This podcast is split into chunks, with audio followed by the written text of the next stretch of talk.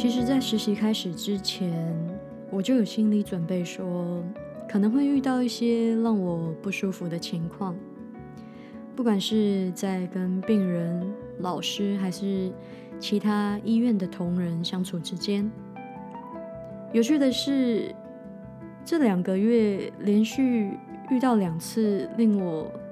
匪夷所思的工作同仁，所以这一集就让我来记录一下。这些实习的暗黑时刻吧。欢迎你今天的到来，我是阿居，这是我的学医学心笔记。Hello，大家好，欢迎回到阿居的学医学心笔记第二十二集。上集阿居提到了医学上面沟通的艺术哦，那很有趣的是。我在这一个礼拜的实习呢，就遇到了一个老师。我觉得我想记录一下这个老师他给我的解答。这个老师呢，是一门专门在做癌症科的老师。那那一天呢，我就是在诊所里面跟着他一起实习，他就邀请我一起进诊间看其中一位病人。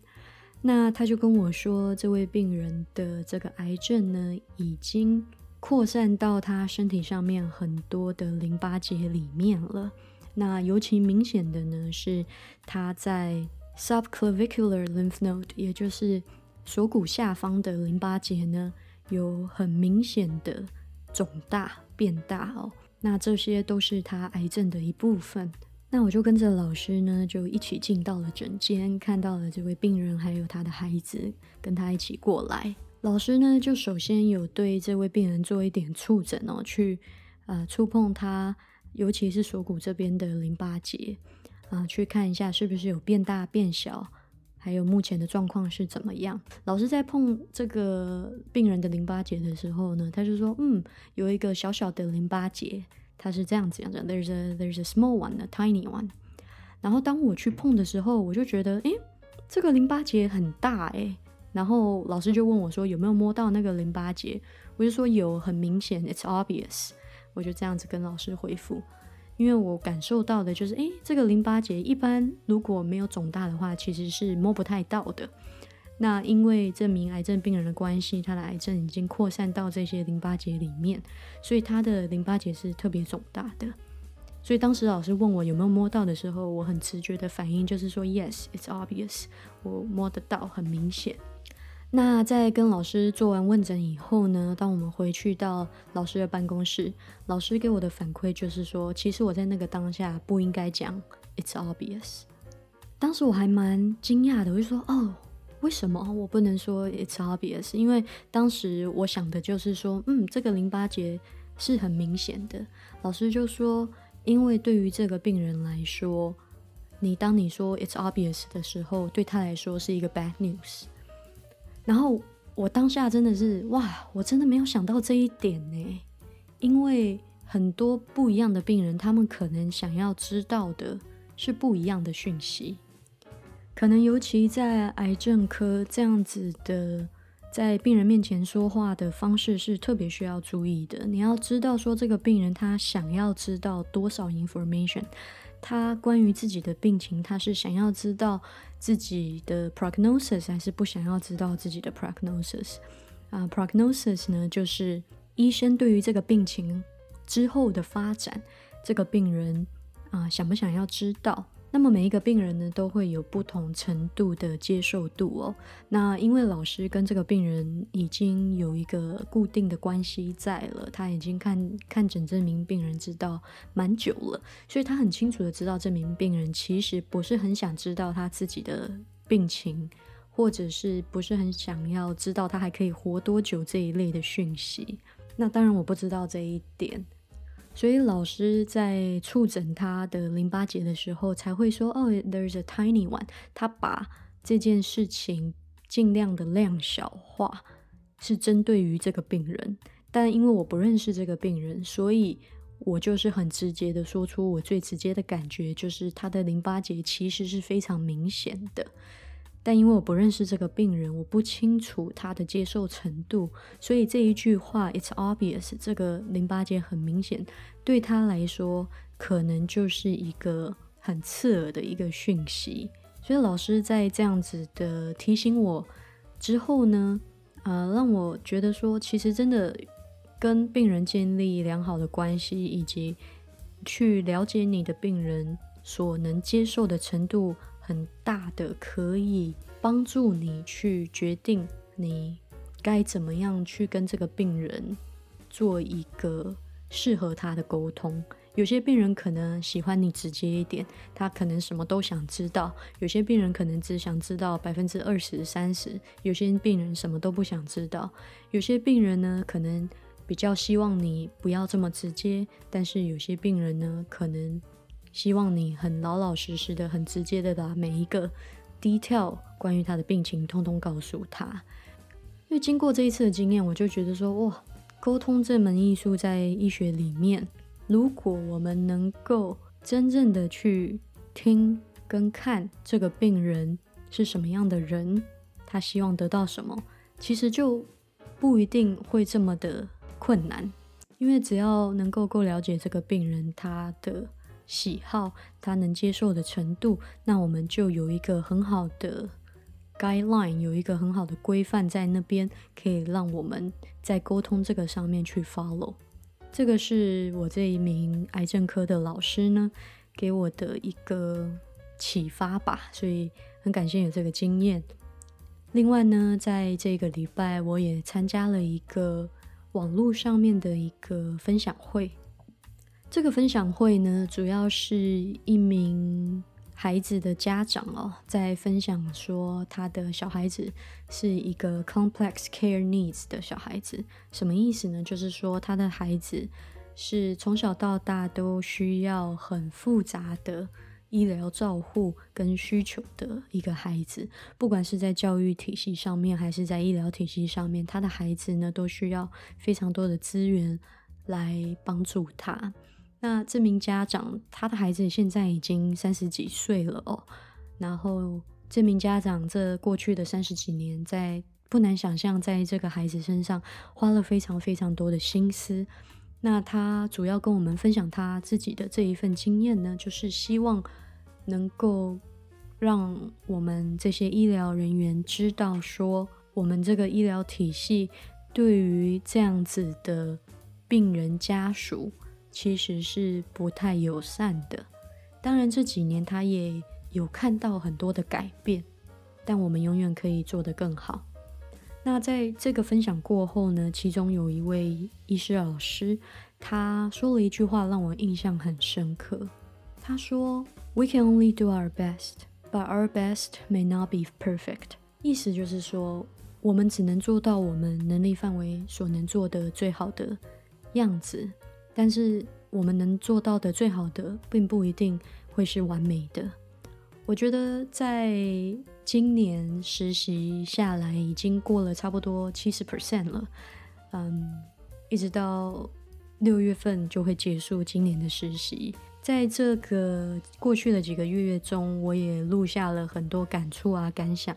很多时候都会质疑自己做的是不是不够好。那这一句话，我觉得就给了我很大的帮助。就是很多时候，当我在面对病人的时候，或者是当我在面对某一个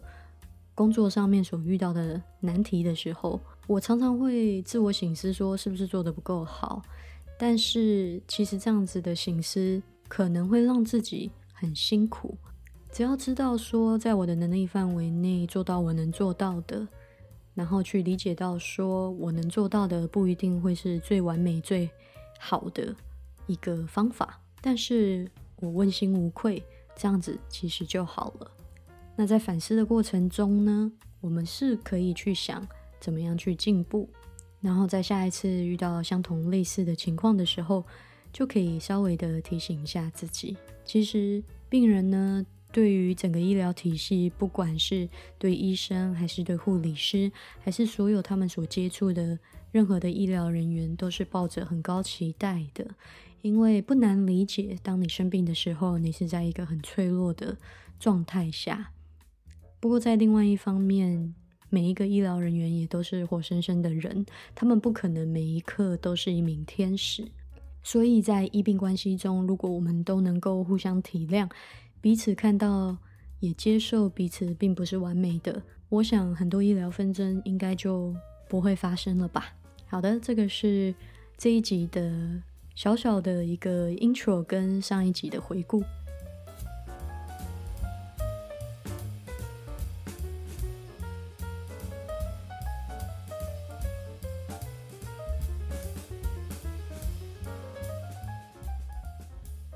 喜欢阿居的学医学心笔记吗？欢迎你到脸书 Facebook 或者是 Instagram 来追踪阿居。我也想要邀请你留言或者是私讯阿居，你听 Podcast 的感想哦。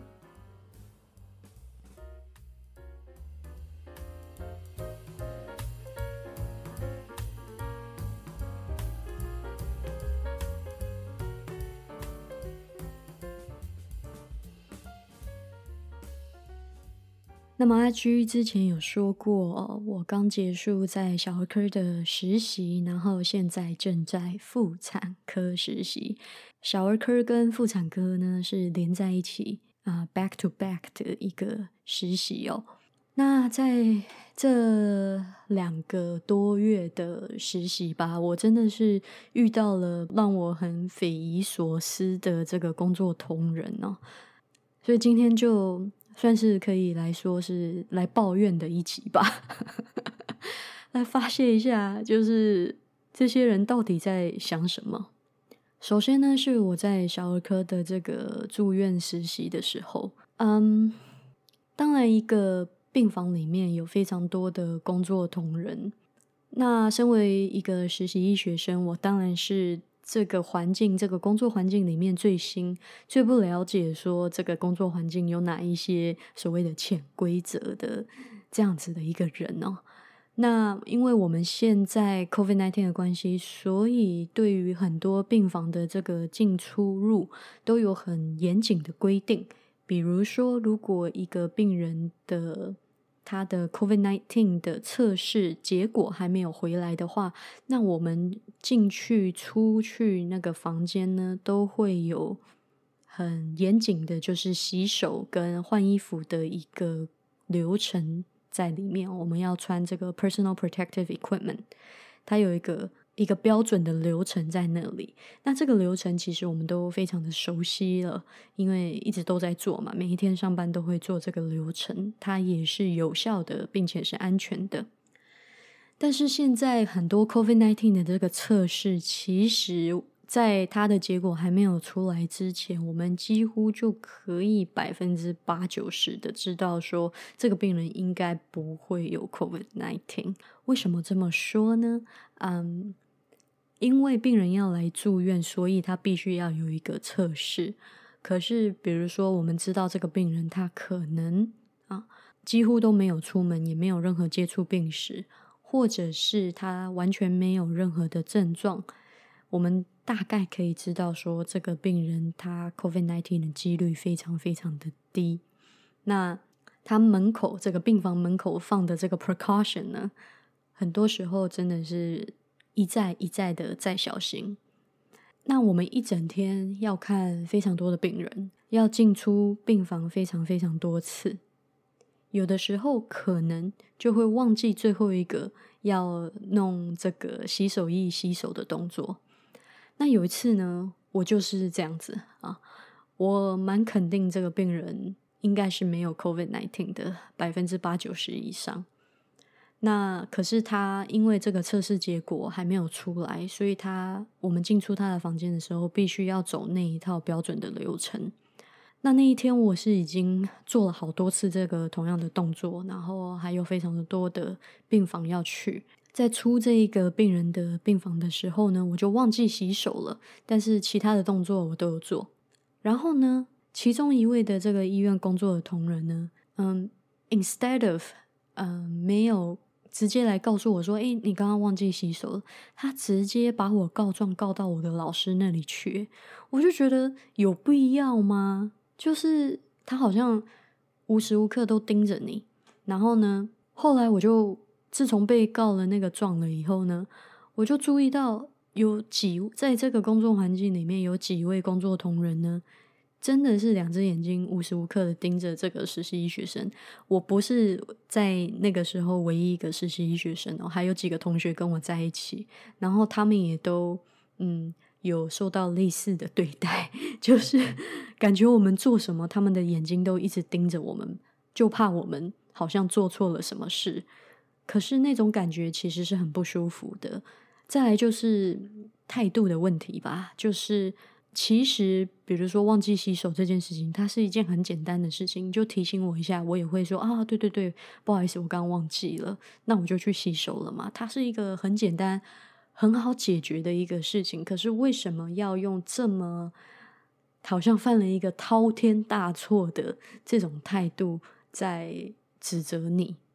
那个感觉是非常不舒服的，然后包括我那个时候是在小儿科，所以在进去病房的时候，我其实是要跟父母讲话的，因为一般我们要如果要对婴儿做检查的话，都会等他，比如说早已经起来吃要吃奶的时候一起做检查，就不会把这个小宝宝从睡梦中吵醒嘛，这些都是很基本的常识。那在我进去病房要跟家长谈话的时候，呃，这位医院的工作同仁呢就跟在我后面，然后就紧盯着说：“你不可以把宝宝吵醒哦。”类似这样子的经验，让我整个在那个工作环境下的感受是很不舒服的。还有就是说话的态度吧，特别的凶，很凶，然后。呃，不知道，好像我我也我们也都没做什么，然后就好像别人欠他几百万那样的感觉，啊，非常的凶，呃，让我觉得很匪夷所思。就是，难道是因为在医院工作压力太大吗？还是他的生活有什么样的这个不开心，让他对于与别人的相处是这么的带着刺哦？当然还好，我在那边也就待个两个多礼拜而已，就离开了。一个工作环境真的蛮重要的，如果那个氛围那么的僵，那么的不舒服，真的会影响工作的心情还有效率哦。其实对于病人也不是一件好事。我也有去过啊，病房里面的同仁都互相相处的很开心，在沟通上面也没有什么问题。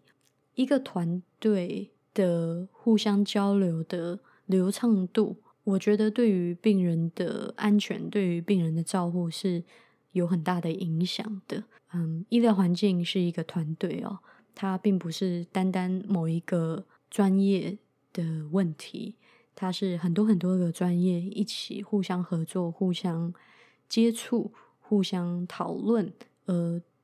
一起提供的一项服务哦。所以在这个团队里面，如果有任何一方不太好相处，或者是让整个团队的氛围变得很僵的话，我觉得真的对于整个医疗照护都不是一件好事。所以我就带着这样的想法离开了这家医院哦。然后一直到现在，在妇产科，也就是前一阵子哦，大家可能有在 Instagram 或者是 Facebook 上看到我 po 一个宝宝委屈，但是宝宝不说的一个 照片哦，就是我又遇到了另外一位工作上面的同仁，嗯，那一天呢。不知道为什么病人很少在妇产科。我现在在的这家医院的妇产科其实是非常忙碌的，但不知道为什么那一天病人就特别的少，没什么妈妈要生小孩，我就很无聊啊，所以我就到我负责的那个区块去，时不时的就去看一下，看一看有没有新的病人进来。那没有的话，我就离开，然后过一阵子我再回来，就是时不时的去看一下，看一下。然后后来呃，到了某一个时候。我就看到，哎，病人的那个，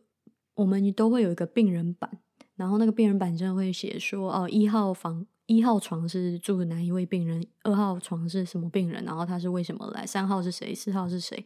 然后就突然看到，哎，这个病人板这个 board 已经不再是 empty 了，有好多个病人在上面，然后所以我就去问其中一位工作同仁，我就问他说，哎，这些有没有是我们要。我跟他一起工作的这个老师来看的，然后他就很凶的对我说：“No, no one is coming your way。”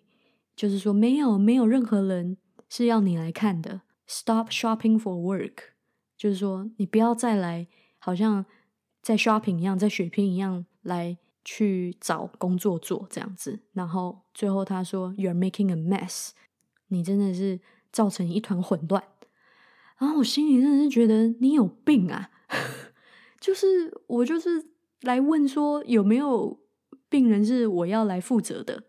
然后你有必要用这种态度说话吗？首先，我也没有 shopping for work 啊，我就是做我本来就应该做的啊。如果有病人是我的老师要，是我的老师要负责的话，我的工作就是先把这个病人的资料整理好，然后报告给我的老师啊，然后先去跟这个病人谈话。这本来就是我的工作啊，所以我就是问了这么一句：“你有必要这么凶吗？”然后 I did nothing，因为我那天真的是很无聊，几乎没什么病人看，所以。我怎么会 make a mess 呢？我怎么会让事情一团混乱呢？我就觉得说，是不是他所处的环境真的是很高压的？我或许在医院是很高压的一个工作环境，会让人的脾气都不太好吧？但是这个是一个正当理由吗？我就当下真的是还蛮想跟他说，Sorry，you have no right to talk to me like that，就是你没有任何的权利可以这样子告诉跟我说话。可是呢，作为学生，嗯，你也只能就是摸摸鼻子走掉，因为他们才是在那个工作环境下要长久在那个工作环境下工作的人，然后他们才是那个地盘的主人。后来我就默默的在旁边观察一下这个工作同仁哦。因为我知道最好不要去惹他，所以我就能不跟他讲话就不跟他讲话，能跟他不要碰面就不要跟他碰面。但是在同一个工作环境真的很难呐，所以有的时候还是会碰到面。那有一次，我们有一个妈妈就快要生了，然后你也知道，产妇在阵痛的时候是非常非常难受、非常非常痛的。我发现她。不只是对我这样诶，他对病人跟其他工作同仁都是同一个很强硬跟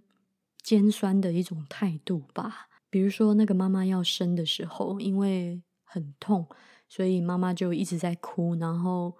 叫的蛮大声的，哀嚎的蛮大声的，可以这样子讲。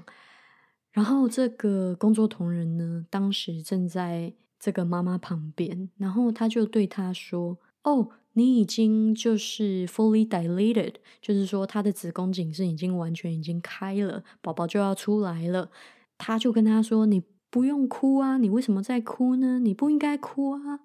你的宝宝就要来了，你应该要高兴啊。”然后我心里就在想说：“只有我觉得这句话有问题吗？”我还特别把这件事情跟一两个同学讨论，我就说这句话是不是有问题？叫一个。在阵痛的妈妈跟他说：“你不要哭，你应该要高兴，你的宝宝要来了。”这个实在是太没有同理心了吧！我真的是，真的是让我很匪夷所思，就是为什么会有这种人呢？以上讲的这两个事情呢，都是让我印象特别深刻的。可是我相信，在这一整年的过程中，类似的。遇到类似相同个性的工作同仁，还应该不是只有这两个人而已。只不过这两个人所做的事情有直接影响到我，所以我印象特别深刻，然后会记得。所以真的不是所有的医疗人员都是天使，或者是他们的个性都非常的和善。在医疗界里面，也是有好脾气好的，脾气不好的，人品好的，人品不好的。嗯，虽然都是从事这个服务病人的这个行业，但是这里面的个性也是有很大的差距的。那相信有在 follow 我的朋友呢，也听过我讲过，比如说上一集我就有提到，有一些老师很会跟病人沟通，那有一些老师呢，也不是这么的会跟病人沟通。所以啊，医疗界里面什么样的个性的人都有，就像任何行业一样。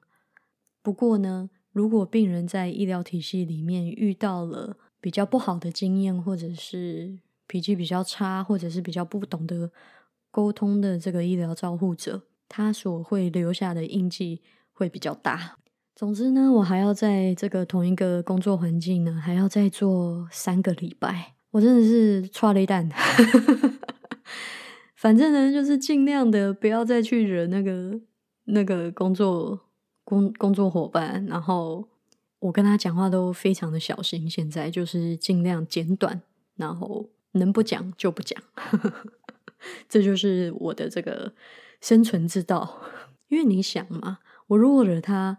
然后跟他真的正面发生冲突，对我一点好处都没有啊，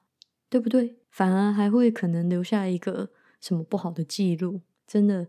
活着度过这个实习的时间比较重要。哦哦哦，还有就是这个，我刚刚忘了讲，就是这个同一个工作同仁呢，我后来有观察到，他对我的几个老师就态度就比较好，然后。对他的自己的工作同仁、跟病人，还有我们这些学生，态度就很差，真的是很狡猾，差别待遇，这样讨厌，不喜欢。OK，anyways，我的抱怨完毕了，讲出来真的是好爽哦，好舒服。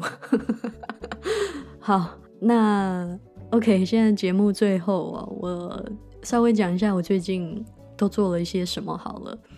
呃，除了我刚刚有刚开始有提到的癌症科的一个短暂的实习，呃，最近有很多天的时间都在手术室里面，呃，参与了好几台的手术。那因为在妇产科嘛，所以参与的都是妇科的手术，包括剖腹产，剖腹产参加的最多。再来还有一些，比如说移除子宫手术啊，或者是子宫肌瘤的移除等等的。这些妇科的手术都有参与到。那我觉得，关于我对手术室这件事情的想法，我觉得我可以另外做一集来专门讨论哦。但大致上来说的话，我觉得我一开始对于手术室的印象是很差的。我可能有提过，就是我一年级的时候做过一次外科手术的 shadowing，就是。去见习，就是老师在那边开刀，我在旁边看，啊，也不是靠近，靠得很近看，就是在远远的一旁看。然后我当时就觉得自己不是很喜欢手术室的这个氛围，我觉得非常的冷漠，非常的没有温度。因为病人一进来，这个麻醉科医师呢就会把他进行全身麻醉，然后病人就像睡着了一样，就躺在那里，完全没有任何的知觉。然后大家就开始动，然后就开始开刀。整场过程呢，不仅仅是这个手术室里面的温度，就是真的很凉很冷，就是在手术室里面都穿的很少嘛，就会觉得身体很冷。嗯，整个人性上面的温度我也觉得比较冷一点，因为病人就是躺在那里，然后你甚至只会看到你要开刀的那一块病人的部位，然后在整个开刀的过程。是很机械式的，是很很像在参加大体老师的解剖的那种感觉，因为我们一二年级都会上大体课嘛，我就觉得有一点点那样子的感觉。那可是这一两个礼拜参与过很多次手术以后呢？我慢慢开始可以理解为什么有些人会喜欢进手术室，然后会想要当外科医生的。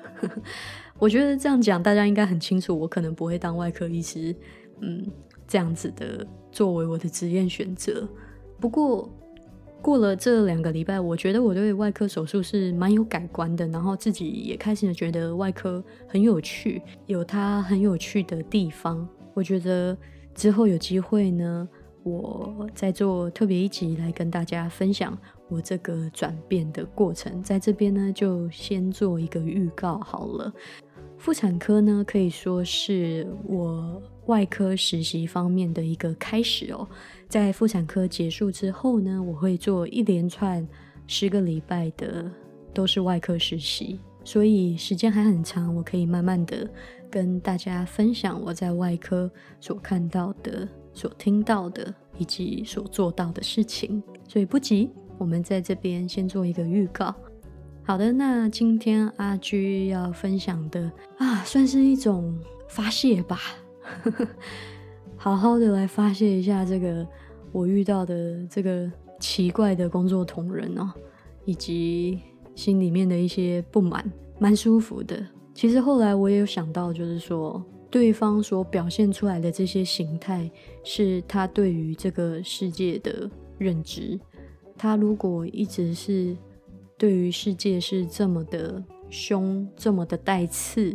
这么的强硬，这么的没有软度，我想他应该过着很辛苦的生活吧，因为他面对世界就是这么的紧绷，他所表现出来的就是很强烈的意识要打压别人来保护自己，这个是他所看到的世界。那其实我觉得蛮可怜的，就是